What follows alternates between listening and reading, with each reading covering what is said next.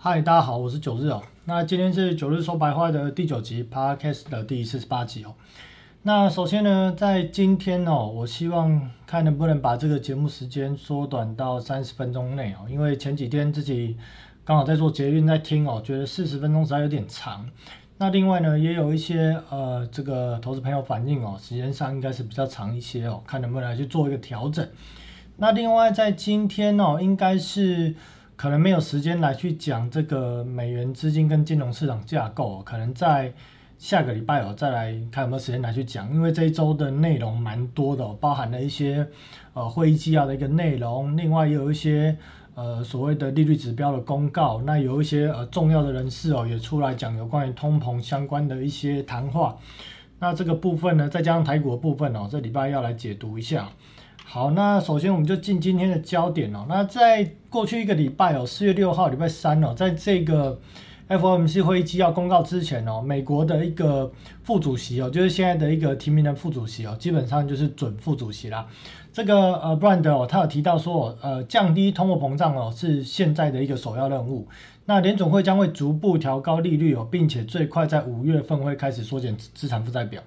这其实也是就这个在呃，因为当时他讲话时间是台湾时间四月六号礼拜三哦，他其实是针对到时候台湾时间四月七号凌晨两点的 F F O M C 会议纪要的一个内容哦，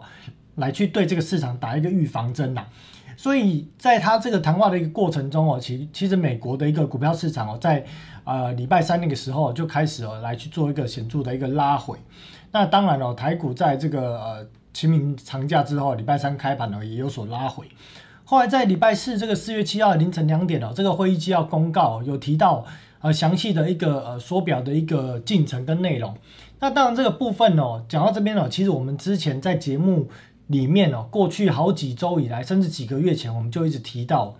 呃，就是提到什么呢？就是说美国今年基本上来讲，通货膨胀解决通货膨胀绝对是今年。呃，最重要哦，也是这个核心的一个架构跟主轴，这件事绝对是最重要的事情。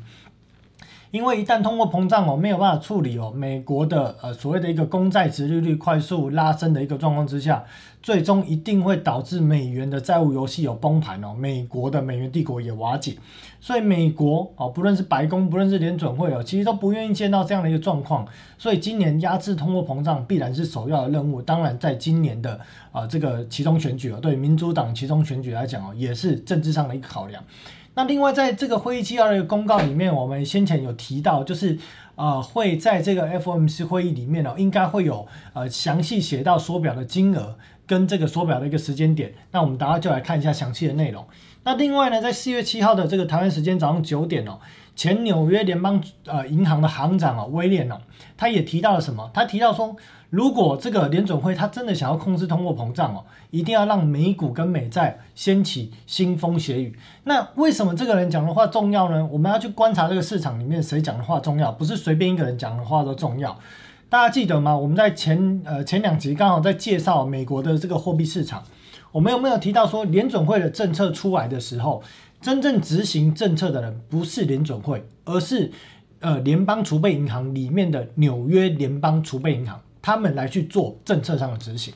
所以纽约联邦储备银行的行长他扮演的角色，他讲话的内容就非常重要，也很有分量。那他这边讲的意思是什么？他说：“一定要让美股跟美债掀起腥风血雨，让股债投资人承受比现在更大的损失，才有可能压制通货膨胀。”这个话是不是九日早在两个月前就已经讲？今年美国如果真的想要压制通货膨胀，除了靠升息，除了靠缩表，还有什么方式？就是要打击股市。直接打击股市，因为美国的百分之七十的消费者就是一般人然后他们基本上都持有这个股票，股票投资是他们获利的呃业外收入的其中的一大部分来源，所以唯有打击股票市场，像二零零八年，但二零零八年不是打击股票市场，是金融海啸造成所谓的股市崩盘。但是如果今年真的要有效压制通通货膨胀，基本上我认为就像现在。前纽约联邦储备银行行长出来讲的，一定要让股票市场跌得更多、跌得更深，才能够真正的有效压制通货膨胀。否则，难道联总会真的要把利率升到三 percent、四 percent 以上吗？那这样子的一个过程，势必会去推升它的一个整体的联邦债务的一个规模。大家记得哦，在二零零八年的时候，当时的这个联邦债务规模大概是十点八兆，现在已经突破三十兆。如果这个利率继续拉升，它发发的债要支付的利息成本更高，势必会更加速推升它的整体的一个联邦债务。也许到二零三零年，可能就已经突破五十兆都说不定哦。好，那另外呢，本周呃，在上周有新增一家一级交易商哦，就是从原本的二十四家一级交易商哦，现在变了二十五家哦，多了一个这个 S L Capital Market。好，那另外呢，晶片的交货的一个时间哦，看来又再度拉长，来到二点。六二呃二十六点六周哦，那另外呢，在呃第六点呢，重要的一个部分呢，就是在下周二 CPI 数据会公告，目前市场预估八点三，另外在礼拜三 PPI 的一个数据也会公告。那在这个下礼拜，也就是应该说这礼拜了四月十几号这一周了，呃，下半场哦，就是十三号到十四号，陆续美国的财报周开始喽。美国财报周开始，它就会影响股票市场波动。那首先开始财报周一开始哦，都是以银行股为主。好，那我们就接下来进入到刚刚提的这些内容。首先在 FOMC 会议纪要里面哦，呃，我们看到呃，在这个委员会哦里面有提出哦，目前他们规划每个月最多哦最多。以六百亿美元的国债加上三百五十亿的 MBMS 的速度来去缩减联总会的资产负债表，所以这件事我们要记得什么？哦，呃未来每个月可能最高缩表的这个呃金额是九百五十亿，那它是六百亿的国债再加上三百五十亿的 MBMS，那另外呢？我们要去对比上次二零零七、二零一七年联总会的缩表那个期间哦，它每个月的紧绷哦是在五百亿美元，所以目前它缩表的速度哦是当时峰值的两倍。当然，现在联总会的资产规模大概也是上次的两倍。它其实对于这个联总会来讲哦，它确实很迫切的希望把这个所谓的一个呃呃，不论是利率正常化或者金融市场正常化，其实他想做这件事情，但是碍于各方的角力，再加上华尔街的贪婪，他一直没有办法去做这件事情。那现在呢？因为政治正确，什么政治正确？通货膨胀。但我们先前有一直提到，Q.E. 它不是真正造成通货膨胀的主因。为什么呢？如果 Q.E. 是造成通货膨胀的主因，那从二零零九年开始，早就通货膨胀到爆表。所以 Q.E. 不是通货膨胀主因，但是 Q.E. 它是通货膨胀的次要因子。也就是说，这件事情它去呃，当钱投入到金融市场，金融市场会外溢。万一到实体经济的时候，它就会推升通货膨胀。但是这一次通货膨胀的主轴哦，主菜色是什么？它的主菜色是呃，这个不论是这个现在的这个拜登，还是之前川普，在疫情来之后，向整个实体经济、向消费者投放了四兆美元。好，这个是主要造成通货膨胀的原因。为什么？这概念就是对于生产端、生产方，它每天、每个月能够生产的产品总量。就是那么大，哦，再加上刚好疫情来之后有塞港，哦，火车这什么啊，火车运输的问题啦，啊，这个卡车没有货柜等等的问题，哦，造成的这个供应链也出问题，同时它的生产的每个月的能够生产的总量就是那么大。而钱突然多出那么多的时候，它势必会有呃无限的钱去追逐有限的资产，它就会推升通货膨胀。哦，再加上我们刚提的供应链打劫，还有我们有一直提到的所谓的呃全球化，现在看来已经不要走全球化，而是呃区域化，就是每个地方都要成立自己的哦这个所谓的啊，比方说半导体的生产的一个重镇啊，比方说欧洲也想搞半导体制造。美国也想搞半导体制造啊，做代工，好，这个其实就是所谓的一个呃，以前从所谓的就是精简的生产模式，到现在的备源生产模式，这个也会势必推升通货膨胀。好，那解反正 anyway 就是现在看来要开始缩表，那缩表这个这个部分呢，他们支持哦，在三个多月内逐步取消这个上限，就是我从五月五号 FOMC 开完那次会之后。我开始说，那我看看可不可以三个月之后，三个月之后能够拉高这个缩表上限，可不可以从九百五十亿变一千，变一千一？好，这个来看看，看看市场可不可以允许。那另外呢，也呃也将这个目标哦，这个所谓的一个升息的一个目标利率的一个区间哦，预计要在五月份开会那一次哦。一次升息五十个基点，以及不排除未来再多次升五十个基点，就是哦，我每次开会都升五十个基点，这件事情是不排除的。那货币政政策的一个立场转向中性，中性这个当然也提到，就是联总会设定的这个中性利率哦，大概是二点四到二点五 percent，所以他们还是希望说长时间哦，哪怕如何的这个降息哦升息，希望看能不能把这个利率控制在二点五 percent 哦，这是联总会未来的利率政策。但，在整体这个会议纪要，我们就得知了几个结论。第一个，五月五号呢，确定会升息两个基点，呃，就是啊，不两码，就是五十个基点，这样的一个几率基本上是很高的。第二点呢，就是基本上呢，从五月五号开始就会来正式所谓的 QTO，，也就是缩表。那每个月目前设定的上限是九百五十亿。好，那我们看这一张是呃这个联总会的资产负债表，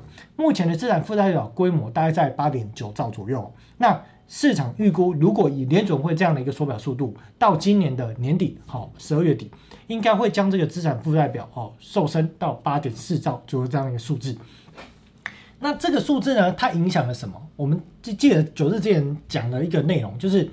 呃。这个水位的一个变动，它会影响银行存放在联准会的超额准备金。所以，如果当联准会开始缩表，缩表的意思是什么？就是我把我原本买的债丢回去给银行，说：“哎，到期了，你买回去，你钱还我。”那这些银行收到这些到期的债要干什么呢？他们会回头去找财政部说：“哎，把本金跟利息都还给我。”好，这就是一个缩表的过程。所以呢，这个势必会对于银行体系里面，在这个联邦准备。呃，市场呃，联邦基金市场里面的这个呃资金的余额，它一定会减少。那首先我们会看到减少直接性的冲击，就是所谓的呃各个大银行它开设在联总会的这个所谓的超额准备金账户，我们先看到这个水位会降下来。那目前这个水位大概在三点八兆。那我们之前有讲过，警戒水位就是如果警戒水位是什么，低于那个水位哦，市场可能就会从流动性过剩变成枯竭。那个警戒水位大概在三兆到三点二兆左右。所以呢，接下来真的要开始缩表，我们就会看到，除了这一次透过战事把欧洲的钱引回来美国来去买债之外，如果连呃财政部继续发债，市场没有更多的其他的资金来去买这个债，银行同时要跟财政部买债，银行同时又要把这个所谓的呃联总会的债买回来，然后。呃，把钱还回去，所以同时这两件事情呢，就会造成银行的资产负债表，哦，它可能呃，银行的所谓的一个超额准备金，它的水位就会往下降，但前者不会往下降。呃，这边我再详细讲一下，可能会有投资朋友误会。呃，我刚讲说，银行呢去把联总会的债买回来，把钱还给联总会吧，那银行再把债呢丢给财政部，财政部再拿钱给银行，这件事银行的钱有没有变少？没有变少，但是问题是。财政部它会继续去增发债务，所以现在少了联总会这个玩家，银行呢就只好承受这些债务的发行量来去购买这些债，它就会导致银行的超额准备金、银行的准备金它的水位降得很快。好，那另外呢，就是联展联总会资产负债表的组成哦，呃，目前以这个表来看哦，呃，短债的部分哦，大概在我看一下。大概是绿色这个部分呢，它比较少，大概是在呃几三千多亿这样的一个数字。那如果是以中长债，就是黄色跟呃红色这一块，这个规模大概在七点多兆这样一个数字。那接下来呢，预计呢应该会刚提到了三百五十亿的公债，那看是不是从短债开始来去做抛售，主要是因为短债市场的流动性跟需求量它是比较高。那它比较好去呃做变现，也比较好，不会去让市场产生直接性的冲击。那另外呢，在 MBMS 的部分哦，它势必哦也会开始来去降低这一块的一个部位。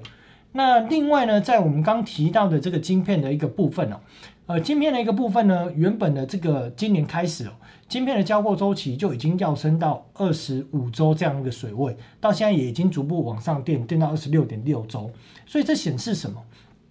这显示供应链问题哦，除了港口堵塞的问题，看来从原本的这个所谓的生产制造这一端哦，它也出现了所谓的呃来不及供应的问题。当然，它有其他的因素，包含我们这边写到了中国的疫情的因素啊，比方说像现在啊这个上海啊它封城了，比方说像是乌俄战争哦，可能会缺少一些啊惰性气体等等的影响。它可能都会影响这些晶片的一个生产周期，再加上航运港口、航运码头的部分看起来还是十分的拥塞，所以也造成晶片交货的时间拉长。那当然这部分也会去造成说，呃，好像仿佛会创造出所谓的呃供不应求这样的一个状况，它也会去推升通货膨胀的一个预期跟通货膨胀的上扬的一个可能性。不过呢，基本上我们认为啊，这一块我们就是观察说，哦。看来这个晶片交货的一个问题跟通货膨胀的问题，在供需这一块哦，看来目前还是没有解决。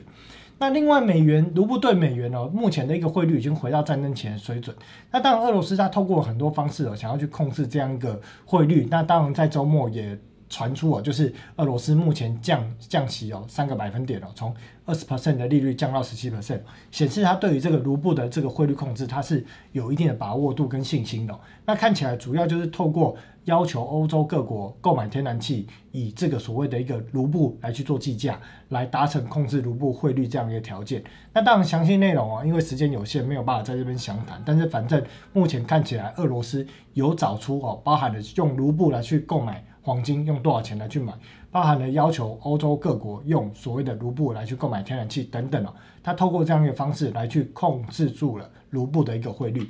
那当然，控制卢布汇率对他们国内的一个通货膨胀的一个压制哦，跟处理哦，这也是有绝对性的关系。那另外呢，大家都以为说啊，这个俄罗斯哦，可能在今年的这个能源出口的一个收益可能会减少。不过很有趣哦，我们看到彭博经济所研究哦，在今年呢，能源出口的一个部分哦，呃，收入将会接近三千亿美金哦，是还比这个二零二一年还要成长了。那主要是为什么？主要就是因为。目前虽然以美国为首，它限制俄罗斯的进口。美国说我不向俄罗斯买石油，不向俄罗斯买天然气。但重点是，美国根本没有从俄罗斯进口天然气、石油的比例还很低啊。但是真正进口高的国家，好，比方说欧洲有制裁吗？没有啊。说比方说中国有制裁吗？没有。其他亚洲国家有制裁吗？没有。好，这有也是很少。所以这样的一个状况之下，基本上又在油价高涨。跟天然气上扬的一个状况之下，俄罗斯它今年哦，在这个能源出口收益哦，也有办法再创新高。当，短线上我们看到俄罗斯的一个石油出口量哦，呃，它在呃四月一号到四月六号，俄罗斯全国的一个产量是每日哦一千多万桶，这个部分它的产量是降低的。不过这个降低的幅度哦，相对于去年同期的这个价格差异哦，还是有办法让它的一个呃全年在这个所谓的能源出口收益的一个部分哦，再创新高。好好，那另外在美国的抵押贷款利率哦，这个就是重点，这个已经连续第五周上涨。目前美国的抵押贷款利率就是美国的民众他要去哦这个买房子，他要去借钱，这个贷款利率三十年起的哦，已经来到了四点七二 percent。那我们用另外一个图表，用这张表来看，我们看哦，二零一八年哦，大概二零一八年下旬。当时三十年期是房贷利率高点哦，大概接近在四点八、四点九。那现在的房贷利率已经到了四点七二。那我们看这个陡峭的曲线哦，你看这多多陡峭。在这个十二月底的时候，三十年期的房贷利率才在三趴，现在在四点七趴。三趴到四点七八是上扬了一百七十个基点。如果用三趴下去算，是涨了百分之五十几。我们要去想一件事哦，今天你去买房子，十二月底哦，刚过完这个跨年的时候。当时利率三趴，结果现在三月底跟你说，哎，不好意思，现在利率四点五趴，你短短三个月利率升了百分之五十，你会不会觉得很震惊？会，这肯定会。那对于美国消费者，他会不会有冲击？当然会有冲击。呃，但是这边我要解释一下，美国的消费者，比方说他现在借的房贷，他跟台湾不一样，它不是浮动利率，它是固定利率哦。就是说我跟你呃银行签约，我这个借的钱，我假设我是十二月三十一号这个年底买的房子。我用贷款，我三十年期房贷利率是三个 percent，三点一 percent 左右。哪怕现在利率涨到四点七，我的这个房贷利率哦还是三点一 percent。所以这件事情是没有改变。但是造成什么影响？造成说有些人他买房子，也许他不是说我买来要住的，他可能是买来要转投资、要转手、要要所谓的类似透过房地产来去做价差。那对于这样的一个状况，利率冲冲上来之后。后进的人，他要去买房子，他看到这种利率，他就会缩手，所以缩手的过程，它就会造成房价的呃房屋的一个转售不易或房价下跌。那原本去贷款买的房子的这些人，对他们来讲，他可能没有那么多钱，他可能他的工作上也没有办法长期、短期可能有办法，长期他没有办法一直去付这个利息，因为重点他就不是拿来住的嘛，所以他没有办法去一直去支付这个利息。那这样的一个状况呢，就会呃导致说。呃，他可能呢，就是啊没有办法做到所谓的一个转售这件事情，那就会造成它的一个呃这个所谓的一个变现上的一个困难，那最后可能就会导致房价下跌，或他可能要去抛售其他的一个金融资产的一个状况来解决他现在所遇到的一个这样的一个问题。好，所以这个就是在房价利率上升的时候，我们会看到，就好比说一些投资客哎找不到人买，那最后他可能就会断头。好，所以房贷利率它影响会是这个，所以我们在消费端已经看到房贷利率是已经上来。那另外在消费者信贷的一个部分呢，在二月份呢也大增了呃四百一十几亿这样一个美金。那这部分表示的是什么？表示的是说，呃，目前在这样的一个状况之下，通货膨胀快速飙升的状况之下，美国的消费者借钱信贷这件事情，哦，它又大幅的成长，哦，信用卡的一个余额，哦，这也是上扬。所以在这样的一个状况之下，我们要认知到一件事情。最近呢，这几个月哦，美国的一个所谓的就业、就业的这个呃呃，就是领取失业救助金跟所谓的这个失业人口，它的比例一直在往下降。好，那同时呢，它的消费者信贷就在往上拉，各个贷款利率又在往上拉的一个过程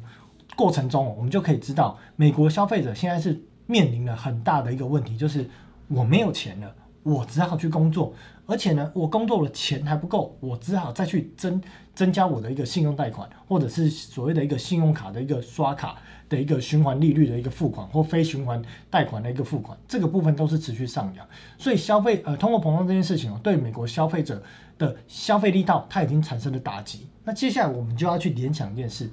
当如果你的正常的消费开销都承受了打击的时候，你有闲钱去做股票市场投资吗？没有。如果又回到我们刚刚提到的前纽约呃联呃纽约联储的行长讲到了，要打击股票市场才真正的能够压制通货膨胀。那如果股票市场真的被打击下去，对这些消费者来讲，他还有钱来去买股票吗？还是他可能反过来要随便乱砍，赶快把股票砍掉，有抛售的压力？这个就是未来在几个月内哦，基本上我认为。应该在可能一季左右的时间哦，会开始慢慢反映这件事情，所以这件事情是我们未来要持续关注跟追踪的一个重点。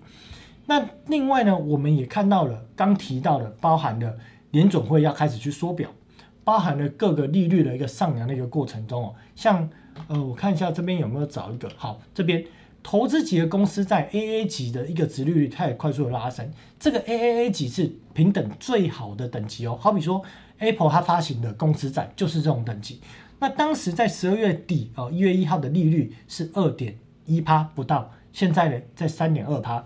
这又涨了多少？这个利率短时间三个月内又涨了百分之五十，真是见鬼了！这利率喷的那么快，请问一下，对于公司来讲，它有可能在现在再去大量的发行公司债，然后用原本自身赚到的钱来去做股票市场回购吗？当然会有，但是这规模一定会减少。所以呢，我们看到这张表，这是九日在呃，应该是第一集还是第二集的节目里面哦，有秀这张表，标普五百跟企业获利还有货币总量关系。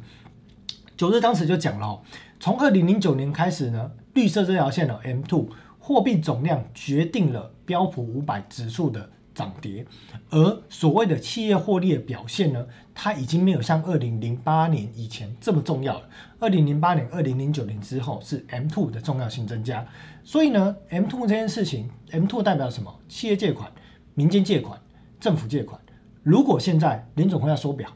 企业利率偏高啊，利率这个公司债利率飙升，民众的借款利率飙升，那请问 M two 如何增加？M two 当然没有办法再继续增加，所以呢，当 M two 往下扣下滑的时候，美国的股票市场必然会出现修正，这是逻辑上的必然哦，而不是所谓的数学上的问题，这是逻辑上的必然。所以我们要知道这件事情，好，它可能在未来几个月开始会出现更快速的反应，心理上的预期让美股从高档，好，包含了台股从高档修正了 ten percent 左右。而未来实质上冲击，什么实质上冲击？我这边举个概念哦，今天有一个人呢说，哎，那个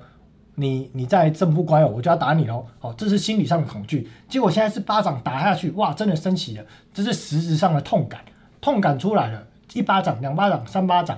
这个掌印肿痛都还没有消，一巴掌一巴掌继续打下去，最后金融市场一定会承受不了这样的压力，股票市场一定会产生一个比较大的修正，这在未来几个月内会看得到。但是今年的下跌不会像是两千年那种快速的崩盘，不会，它会是一个阶梯一个阶梯的啊盘跌转急跌，急跌又快速反弹，反弹又盘跌转急跌，急跌又快速反弹，这样的一个过程可能就是拖一整年。好，哎，怎么这样讲一讲二十四分钟？好，我们接下来进入到呃指数现情的部分了。标普百指数，我们上礼拜就提到了，应该是有机会拉回修整，那也现在也拉回了。那就有下个礼拜，我认为哦，在上半场，因为有 CPI 跟 PPI 的一个部分，短线上应该还有拉回空间。可是到银行股公告之后，应该又有所反弹的契机，所以下礼拜应该会比较偏向先下跌再反弹的这样一个震荡趋势的一个行情。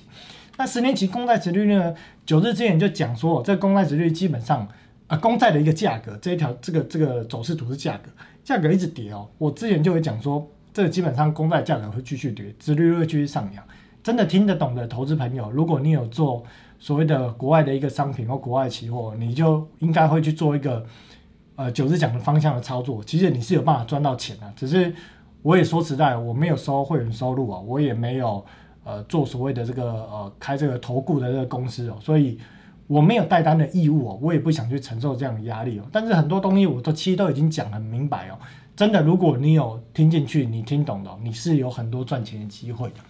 那另外，公债十年期公债值利率哦，目前也已经来到了二点六六 percent 哦。那这个部分呢，基本上如果以现在市场预估哦，今年利率可能会升再升呃升十码到十一码，有些都是到今年年底的一个利率哦。如果大概在呃，二点七五 percent 到三个 percent 的话，那十年期公债值利率应该是有机会往三个 percent 来去做一个推升哦。那 Bloomberg 也预估哦，今年的一个 CPI 哦，应该到年底还是在六 percent 以上哦。看来通货膨胀短时间内是压不压不下来。那通货膨胀这部分的图表，九日也讲过了，绝对是今年的重点哦。今年如果有人跟你讲通货膨胀不重要，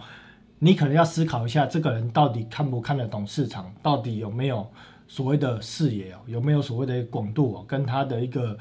金融的逻辑架构跟深度哦，到底够不够哦？好，那台股的部分呢？目前台股的总市值哦，五十三点六兆，那外资占台股市值在四十七 percent 哦，那基本上我还是认为这几个框哦，这么多个礼拜来，我就是画这几个框，好，这个就是重要支撑了。那基本上你说这边会破吗？我在几天前就讲哦。应该呃前两集我就讲了，应该是不会破。那如果美股下个礼拜啊又有拉回修正，但是后续又反弹的话，台股还是会进入一个狭幅的一个区间震荡哦。也就是在我看一下这是什么线啊？应该是在这条应该是季线啊，在季线到年线哦左右的一个位置哦，来去做一个震荡收敛。那外资呢？哦，在上个礼拜四哦，四月七号，外资呢新闻媒体写了。外资累计卖超台股，在今年哦就卖了五千四百亿哦，已经超过二零二二年五千三百九十亿。今年三个月已经卖赢去年全年十二个月的一个卖超。那这东西很意外吗？一点都不意外，因为九日早就在讲讲什么，很多东西我都喜欢讲在前面，我不喜欢去事后诸葛。突然跟你说，嗯，我跟你讲这边是不是台币就会贬值，是不是外资会卖超？我觉得这种事后诸葛都是废话，一点意义都没有，因为投资朋友根本没有办法规避风险，也没有办法赚到钱。这种废话就不多讲，但是九日在讲台币会贬值，讲是什么时候？我在去年的中旬哦，甚至去年的三月、四月，我就在讲台币基本上如果外资开始大幅卖超，它一定会走贬。所以你有很多的时间，好，如果你没有办法做美元指数，你有很多的时间去做所谓的美元活存的布局。所以有没有做？其实赚钱机会很多，我也都讲了。那有没有做？哦，就看投资朋友自己资产部位的一个规划跟配置。那当然，如果有比较积极的，有去操作美元指数的，其实我讲的就是低点，从九十块涨到现在，美元指数涨十趴哦，这比例是很高的。昨天在礼拜五也见到一百块的一个高点了。那当然，短线上我认为会震荡，震荡之后当然还有机会上去了。但是你说要再涨十块，我认为是不太可能了，就是空间有限。但是这一波如果真的有做到，其实哦，利润空间都是很大。那台积电部分呢？当然，最近有朋友问到说台积电，那我一直讲说台积电基本面没有问题，绝对没有问题。台积电是一间好公司，但问题是外资一直卖，这才是问题哦。因为外资呢，对于美国如果今年要升十码，而台湾今年可能没有升那么多，光利息的差异，外资就一定会吸引它回去。另外再加上美国股票如果修正，外资也一定会回去。另外再加上台币如果对美元贬值是趋势，那外资也一定会回去。那何来的外资认错行情？因为外资根本没有错啊，这几年他都在卖啊。从二一年到到今年到二零年，基本上你会看到外资一直在做卖超，为什么？因为这些钱都是赚现成的，他当时投入成本就没那么高，没那么高，指数股价涨那么高的状况之下，他每卖一张可能都是赚一张，所以对于他来讲，他为什么要回头去买超台股？我也找不到理由，我不知道为什么，我也不知道本土法人分析师脑袋都装些什么。好，基本上我刚刚就讲了，再讲一次，为什么外资会回去？